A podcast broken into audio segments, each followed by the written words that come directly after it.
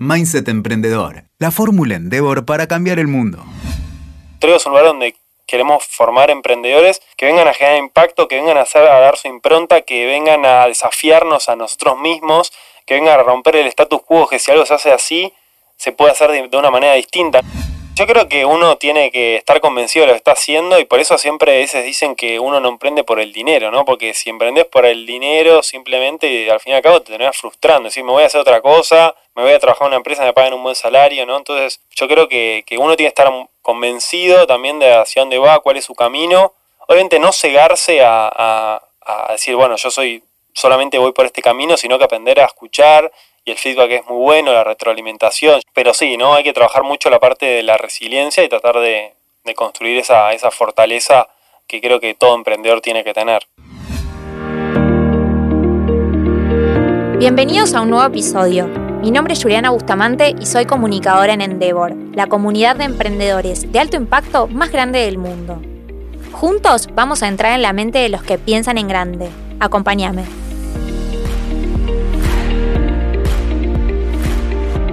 Últimamente es muy común encontrar en los medios y en las redes este tipo de noticias. Startup recibe millones de dólares para expandir su negocio. Esta compañía explotó con la pandemia. Y seguramente muchos de nosotros pensamos, wow, qué bueno, cómo me gustaría llegar a ese lugar. Y si bien es un hito para la compañía y el equipo, detrás de este rápido crecimiento hay horas eternas de trabajo, muchos momentos de incertidumbre y de repensar la estrategia. Matías Leonardi, fundador de Trego, puede dar fe de esto. Su startup dedicada a la logística de última milla creció un 400% durante el último año y recientemente desembarcó en México. Hoy lo invitamos para que nos cuente cómo está viviendo este proceso.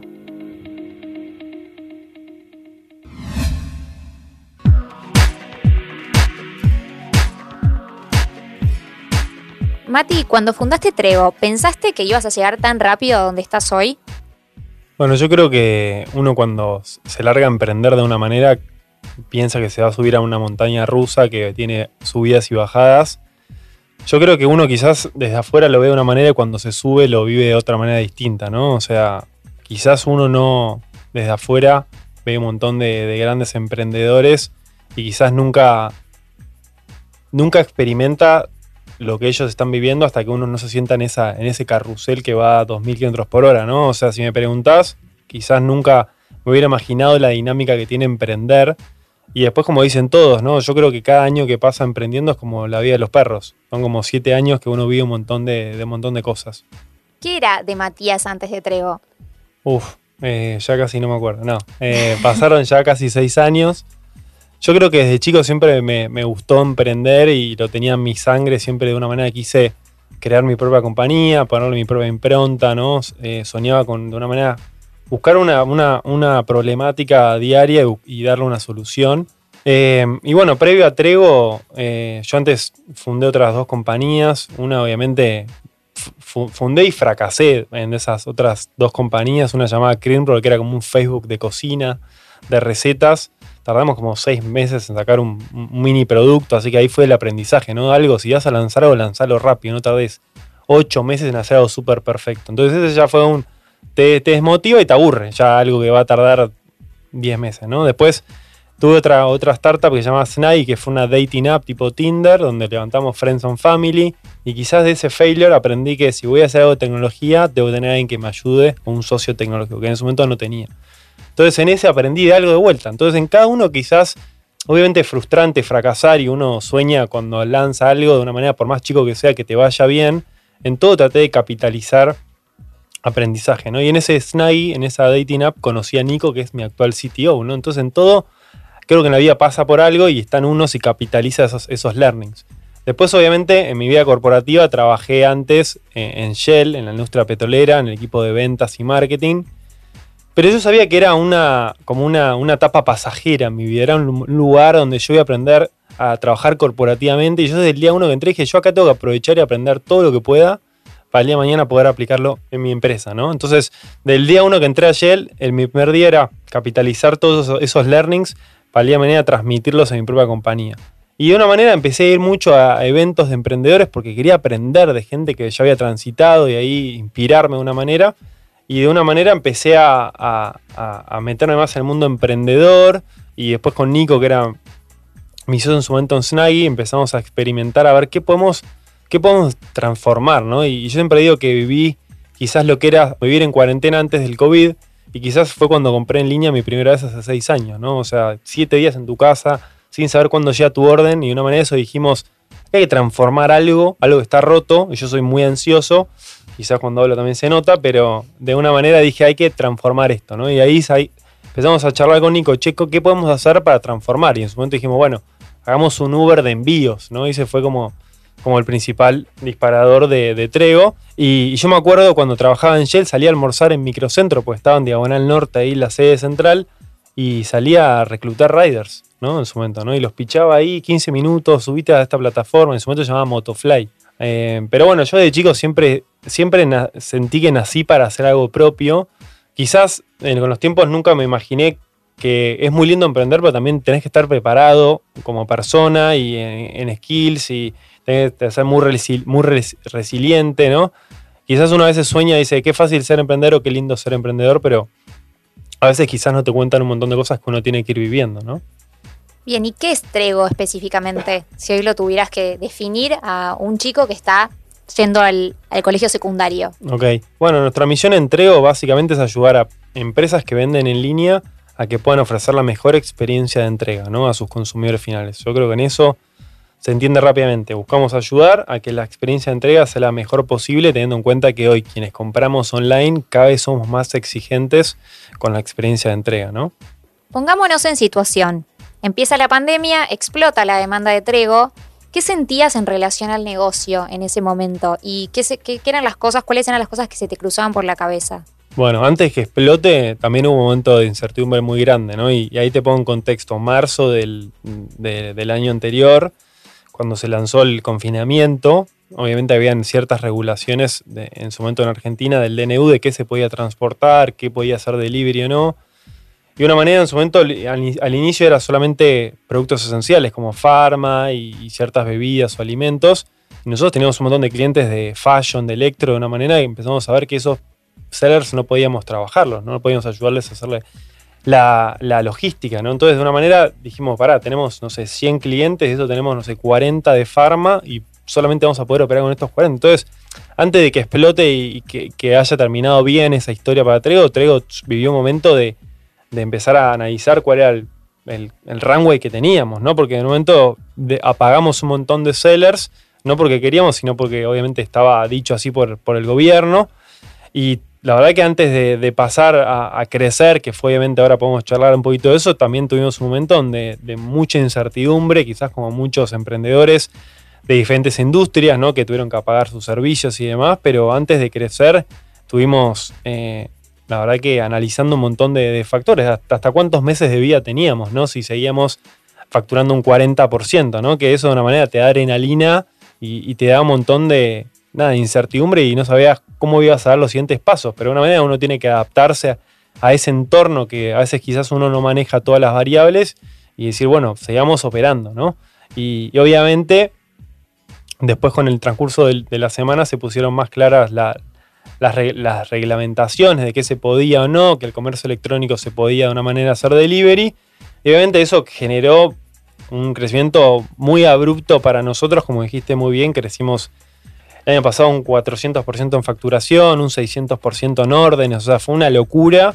Y, obviamente siempre digo que crecer muy de, muy de golpe es muy incómodo, como todo, ¿no? O sea, y, obviamente fue una, una, sensación de también de subirse a una montaña rusa donde tenías claridad, incertidumbre, satisfacción, estabas feliz porque crecías, pero también de una manera crecer tan rápido generaba un montón de, complejidades y estrés en una organización que era muy pequeña. Nosotros éramos en un momento, no sé, 20 personas y de, un, día para el otro empezamos a tomar mucho más volumen y crecíamos a doble dígito mes contra mes y también eso hace que quizás no tengas ni tiempo para hacer hiring de personas porque estabas de una manera tapando agujeros y aparecían nuevos clientes que te decían, me ayudás a hacer del delivery porque quizás los correos tradicionales están colapsados y uno quiere tomar esas oportunidades, pero de una manera también sabías que, quizás te estabas metiendo en, un problema porque quizás no sé si tenías la capacidad para poder tomarlo, ¿no? Entonces, obviamente fue un periodo donde nos sinceramos mucho a nivel equipo, hablamos con el equipo de operaciones y comercial para entender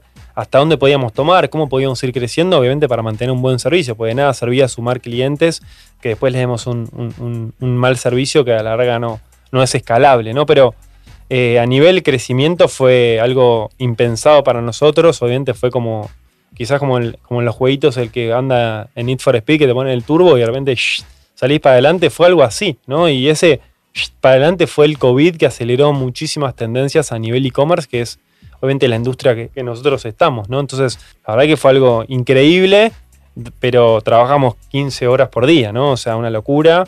Y fuimos, obviamente, cuando íbamos pudiendo ir aumentando el equipo para tener más manos, ¿no? Porque no solamente era querer hacerlo, sino que también necesitábamos más equipo, ¿no? Y, además, solamente para dar también un concepto que quizás con muchas compañías el trabajar remoto. Nunca habíamos trabajado remoto, éramos 15, 20 personas que siempre nos, habíamos, siempre nos veíamos, nos, nos tocamos codo con codo, si querés, y generamos una buena dinámica. Y salir a trabajar remoto con personas que quizás era la primera vez que trabajaban remoto fue. No sabíamos qué iba a pasar. Entonces fue un doble desafío, pero bueno, eh, hoy contentos por contarlo de este lado de la mesa. Y viéndolo en retrospectiva, ¿Cuáles fueron esas decisiones clave que te permitieron llegar hasta donde estás hoy, en ese momento? Bueno, yo creo que nada, antes, antes que todo, empezar a, desprenderse de, ciertas responsabilidades que a veces uno busca centralizar como founder y de una manera empezar a, trabajar en delegar en el equipo, ¿no? Buscar eh, no tomar el 100% de las actividades y empezar a confiar. Yo era una persona que siempre soy muy, me gusta ser muy resolutiva y a veces me gustaba absorber temas porque pensaba que yo los podía resolver más rápido antes de mi equipo, ¿no?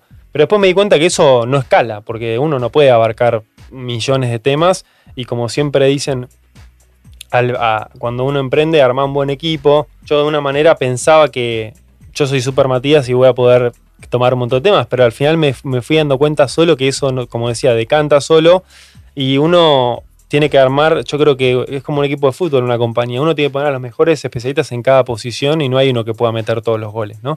Entonces, de una manera, yo creo que una de las decisiones fue empezar a tomar buenas, buenos talentos, ¿no? O sea, personas que vengan con buenos conocimientos, skills, que hayan trabajado quizás en otras startups, y de una manera empiezan a generar trego, que, tanto Matías como los founders puedan aprender esas personas y haya una retroalimentación muy sana, ¿no? Entonces, yo creo que la alineación, la comunicación y después aprender a delegar ¿no? en personas y empezar a descansar esos temas y creer que esos temas van a andar bien. ¿no?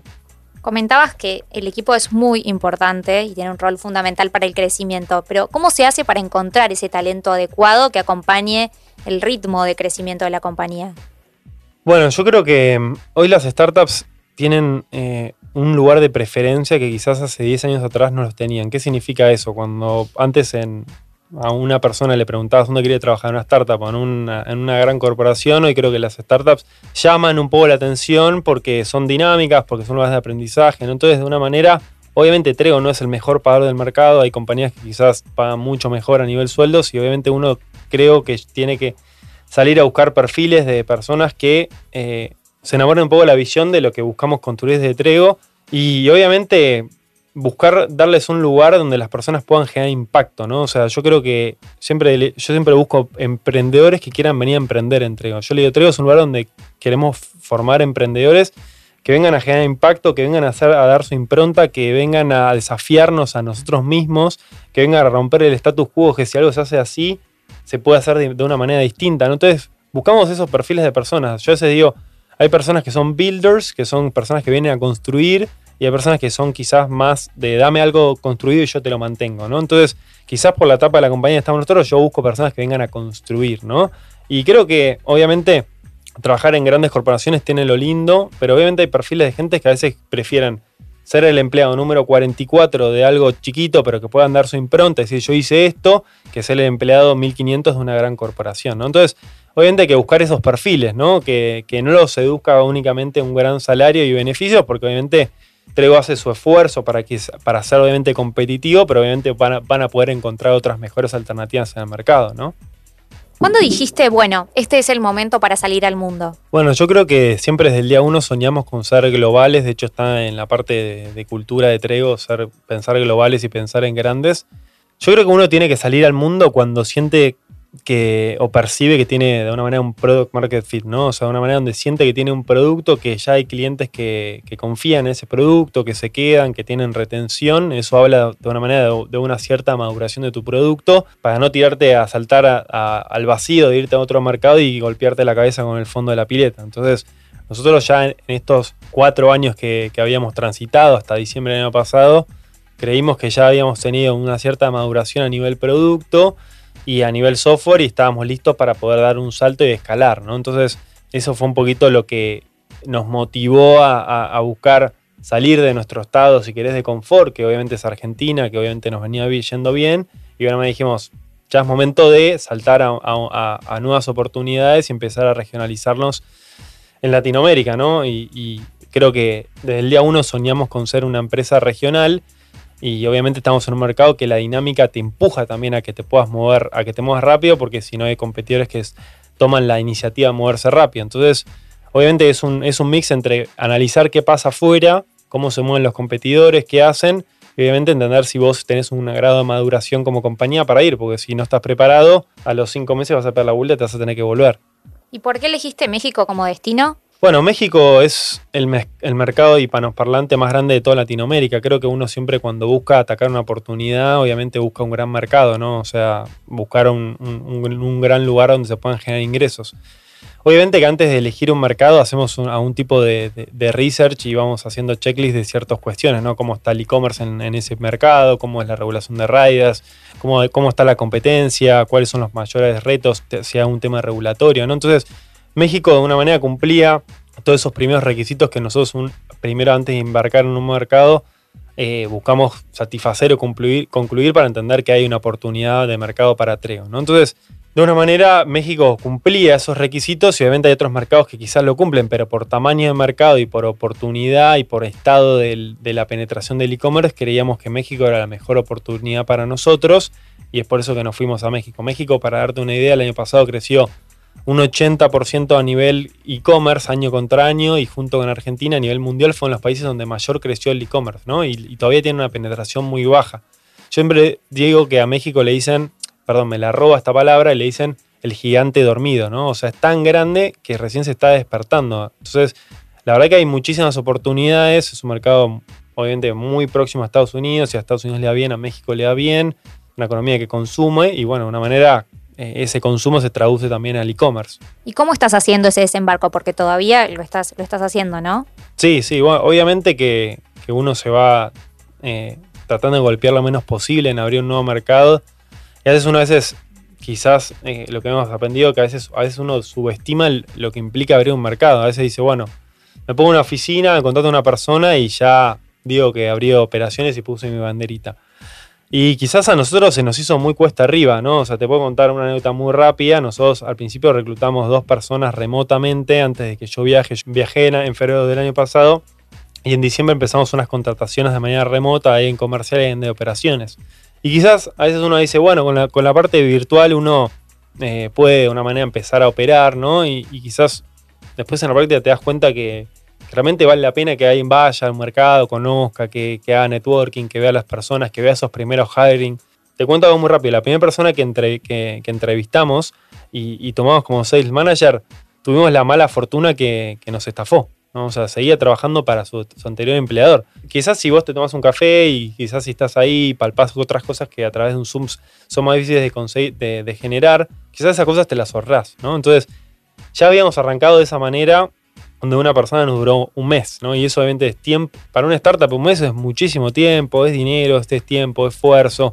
Obviamente es arrancar todos ilusionados y arrancás con, el pie izquierdo, ¿no? Entonces, yo después viajé y con la idea de estar un mes y medio, me terminé quedando seis meses. Y eso me, me, pero me quedé, no solamente porque obviamente me encantó México, pero sino porque sentía que valía y aportaba muchísimo estando desde ahí, no solamente haciendo networking. Yo me subía un, a un Uber y, me ponía a entrevistar al conductor, que si lo haces acá no lo puedes hacer, ¿no? Para entender cuál es su economía, con qué plataforma está más cómodo, cuánta plata gana por día, cuáles son los pains que tiene con Uber o con Didi. Cómo, yo decía, ¿cómo desde Trego puedo ayudar a esta persona que esté más contenta y que quiera elegir Trego como plataforma para hacer envíos que otra? Y esas partes, hasta que vos no la vivís y no entendés cuánto es, no sé, 20 pesos mexicanos, pues si te la cuentan acá, 20 pesos mexicanos, es un dólar.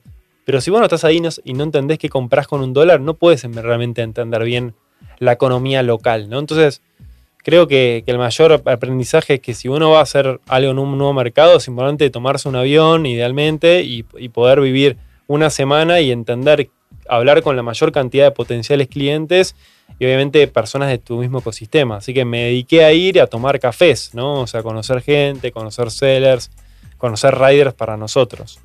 Recién mencionabas una historia de una especie de frustración que tuviste con, esta persona que contrataste. ¿Y cómo manejas esos momentos de, desilusión o de frustración? Yo escucho a los emprendedores en general se los parece, parece como que todos nacieron con ese mindset de la frustración, me la banco, soy muy resiliente y sigo. Pero digo, ¿qué hay detrás de, eso? ¿Cómo, ¿Qué es lo que va pasando por dentro de uno?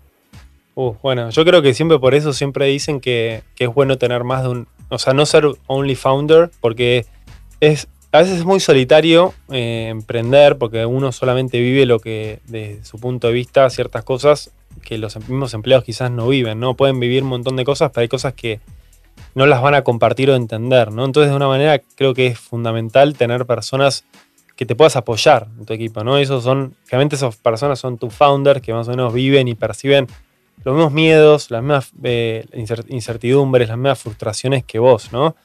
Pero obviamente que, emprender es un camino a veces solitario, ¿no? O sea, de donde uno tiene que trabajar en, manejar esas frustraciones, esos, niveles de ansiedad, de, que a veces te digan muchas veces que no, o que algo que no funciona, y de una manera uno sale con todo el amor del mundo a, contar su historia y de repente te digan, no, eso no, para mí no funciona, ¿no? Y, y a veces uno tiene que levantarse y decir, quizás esta persona no era la ideal para mí. Te hablo a veces cuando uno levanta capital, ¿no? O sea, yo a veces, de hecho, yo le decía a mi novia para que se ponga, para que pueda eh, generar un poco de empatía conmigo, porque a veces estás con cara, con cara, con cara baja y, te afecta mucho en tu día a día, ¿no? Porque yo por lo menos amo lo que hago y hoy Trego es, que es parte de mi vida, ¿no? O sea, es como, no me imagino una vida sin, sin Trego, ¿no? Yo le decía a mi novia, para que a veces me entiendas, como a veces hablar con inversores, Viste, cuando vas a un, le decía, cuando vas a un, boliche y de repente te gustan, no sé, 10 chicas y, y, de una manera que vas a acercarte a hablar con ellas y de repente todas te dan, te dan vuelta la cara, quizás al final uno se empieza a, convencer que es feo, ¿no? O sea, o quizás no tiene, no tiene lo que esas chicas quieren, ¿no? Y, eso de una manera te termina afectando tu orgullo, tu, tu, propia seguridad, ¿no? Pero bueno, obviamente después hablas, hablas con el inversor 11 y ese confía en vos. Entonces bajás de, en, actividad, subís, entonces es un vaivén de emociones que es complejo manejarlo, no es fácil. Por eso siempre digo que emprender se ve muy lindo de afuera, pero hay que también vivir lo que uno vive y estar dispuesto a vivir esas, esas sensaciones, esas incertidumbres, ¿no?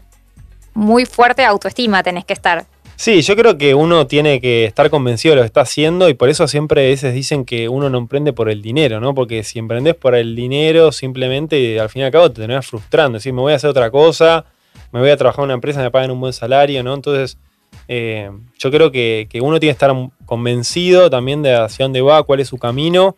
Obviamente no cegarse a, decir, bueno, yo soy solamente voy por este camino, sino que aprender a escuchar y el feedback es muy bueno, la retroalimentación. Yo de hecho he aprendido muchísimo, no solamente de mi equipo, sino que también de inversores que a veces decían, che, pará, yo voy por acá, no, para, escúchame, acá estás tenés que tener todos estos cuidados y, de repente uno aprende, ¿no? O sea, yo sé mucho tratar de escuchar y, tomar learnings, pero sí, ¿no? Hay que trabajar mucho la parte de la resiliencia y tratar de, construir esa, esa, fortaleza que creo que todo emprendedor tiene que tener. ¿Y qué herramientas eh, tomás para emprender de los demás? ¿Qué herramientas utilizas? Bueno, yo, yo soy un gran partidario de, de, a veces hacer call, calling o, de una manera hacer reach a, emprendedores que hayan pasado quizás por, por estadios anteriores, ¿no? Y, de una manera, eh, bueno, nosotros tuvimos justo la buena fortuna de, pasar por el programa de Scale Up, que, que, eso nos abrió, por ejemplo, grandes accesos a, a grandes mentores de otras compañías. Y obviamente hablando con esas personas, uno eh, les puede preguntar desde feedback de ciertos problemas que uno puede tener y hasta quizás preguntarles qué hicieron eh, hace 10 años atrás que quizás el estado donde estamos nosotros, ¿no? Y de una manera lo que uno busca hacer es tratar de allanar el camino lo máximo posible y golpearse lo menos posible. Entonces, me encanta hablar con emprendedores que, hayan fundado compañías, que estén en otros estadios y creo que de, nadie se puede aprender mejor que alguien que ya haya vivido por ese estadio, ¿no? Entonces, me encanta hablar con otros emprendedores, con mentores, con personas que, que hayan estado en la misma industria o como quizás que no hayan estado en la misma industria, ¿no? Con toda esta experiencia que viviste, que si bien es corta, pero muy intensa, ¿qué recomendaciones les puedes hacer a los emprendedores que recién están empezando, pero que a su vez vos tenés una perspectiva no tan, no tan larga porque hace poco que atravesaste ese momento, ¿no?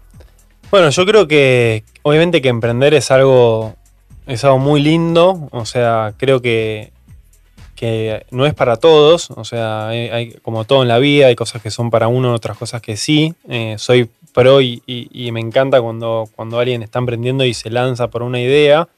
Yo creo que antes de empezar a emprender, ¿no? que, que, implica a veces dejar un montón de cosas de lado, como a veces saltar de un trabajo en relación de dependencia, hacer, otra, hacer algo de manera particular, que es saltar a veces con, tratar de saltar a un vacío, que a veces da inseguridades o miedos. Tratar de, siempre digo, de, de arrancar de, de, menos a más y hacer un, un MVP, hacer a un producto mínimo viable de una manera para probar si existe de alguna manera un product market fit y si hay alguien de, otro lado que vos crees que es tu cliente y realmente va a comprar tu producto, ¿no? Entonces, eso significa que es tirarte un poquito la pileta, pero por lo menos a lo bajito con un poquito de agua, ¿no? Que si te vas a golpear, golpeate de menos a más, ¿no? Pero de una manera es, traten de probar lo que puedan probar de su producto, gastando poco dinero, eh, con poco tiempo, por más que tenga fallas y sea como un Frankenstein, porque hay si yo miro mi producto hace cinco años atrás, se, me, caen los ojos, ¿no? O sea, era un, horror. Pero bueno, y tenía mil millones de bugs. Pero nosotros de una manera dijimos, bueno, vamos a probar chiquito. Si funciona y tenemos una buena aceptación, ahí nos lanzamos y buscamos inversores. Y esa fórmula, por lo, por lo, menos a nosotros nos funcionó, ¿no? Arrancar chiquito, probar, y si probas y tenés una buena aceptación, ya empezar a pensar próximos pasos y empezar a pensar más en grande. Hablabas de los inversores. ¿Tuvieron inversión al, iniciar o en qué momento de la compañía? Sí, en el 2016 cuando comenzamos levantamos 200 mil dólares de Friends and principalmente de un inversor ángel. Con eso de una manera nos permitió a nosotros salir de cada uno de nuestros trabajos y dedicarnos a, empezar a construir Trego. Obviamente que no, fue, no, no, es lo ideal de todo el mundo, ¿no? Porque uno ganaba X en Trego y yo fui a ganar X dividido 2, ¿no? Pero porque amaba lo que iba a hacer, ¿no? Entonces Sí levantamos capital, después en, diciembre del año pasado también levantamos un capital adicional para, para empezar este proceso de expansión en Latinoamérica, porque obviamente necesitamos ese capital inicial, eh, que sería nuestras, nuestras rondas seed, si querés de una manera, y hoy estamos también en proceso de fundraising eh, para completar la parte que queda de la seed round y también estamos ya trabajando en la serie A, ¿no? Obviamente fue clave contar con capital, que obviamente es creo uno de los principales concerns que tienen un montón de emprendedores a la hora de emprender, ¿no? El acceso a capital. Obviamente vemos que ya Latinoamérica está tomando muchísima mayor preponderancia a nivel ecosistema. Por lo cual, nada, creo que está bueno quizás al principio comenzar con Friends and Family, que te puedan dar algún tipo de capital inicial para poder empezar a probar ese producto y una vez que uno tiene probado ese producto, empezar ya a generar relaciones con, con fondos de, inversor, de inversión que puedan ayudarte a escalar tu compañía, ¿no? Mati, para cerrar, y justamente hablabas de Latinoamérica, ¿cómo ves el futuro de los emprendedores en Latinoamérica? Uh, qué pregunta difícil. Eh, nada, yo creo que estamos en, eh, como siempre dicen todos, ¿no? No, no solamente lo dice Matías, eh, que Latinoamérica está en un gran momento. O sea, creo que creo que hay un montón de oportunidades desde diferentes eh, sectores o ambientes, ¿no? Del mundo fintech, hay una baja inclusión financiera, por, lo cual hay un montón de, hoy vemos un montón de fintech y un montón de compañías que van por ese sector, por lo cual hay un montón de oportunidades en, en ese rubro, en ese sector. A nivel e-commerce todavía la penetración es muy baja, hay un 8% comparado a 20 de Estados Unidos, por lo cual hay un montón de oportunidades a nivel e-commerce. Y el e-commerce despliega un montón de otras necesidades, logística, profesores de pagos, desarrollo de software, eh, por lo cual creo que Latinoamérica está haciendo un booming, si querés, de un montón de sectores, por lo cual creo que estamos en un gran momento. Yo creo que Latinoamérica tiene forma, creo que a emprendedores de una manera muy, muy buena, porque lo que pasa en, Latinoamérica es que tenés millones de variables que uno tiene que manejar y de una manera te genera un gran entrenamiento como emprendedor si vas a otros mercados, ya tenés la, gimnasia de manejar un montón de variables, pero obviamente quizás no tiene tanto el acceso a capital como lo puede tener Estados Unidos otros mercados. Yo creo que eso está cambiando, por lo cual es algo interesante que veo que hay desde programas como ahí nos llama Latitude, que está en Brasil, que ayudan también a, vi que pasó eh, los de Pomelo, que estuvieron también ahí. Veo que hay grandes, grandes programas, como los programas también que hacen ustedes desde Endeavor, que ayudan a, a, a, los emprendedores quizás antes de ser emprendedor Endeavor. Por lo cual creo que hay bastantes herramientas para utilizar y buscar, ¿no? Creo que, como digo, no es fácil emprender, pero creo que cada vez hay más herramientas para lanzarse a este camino desafiante, ¿no? Que, que también es muy lindo. Gracias, Mati. Súper interesante haber charlado con vos. Espero que te haya sentido cómodo y que la gente también esté escuchando y llenándose de energía con tu, con tu charla. Bueno, gracias Julie, la verdad que me encantó estar acá en el podcast, espero que bueno, haya podido compartir un poco de estas experiencias y que los puedan tomar eh, a cuentagotas algunas cositas, eh, creo que no hay, ninguna, no hay ningún secreto en lo que dije, simplemente transmití un poco mi experiencia y obviamente a disposición si a un emprendedor quiere contactarme por LinkedIn, trato de, de, ayudar un poco y devolver el granito de arena de personas que me ayudaron a mí, ¿no? Muchas gracias. Gracias a ustedes, un placer. Escuchaste Mindset Emprendedor. WeToker. Sumamos las partes.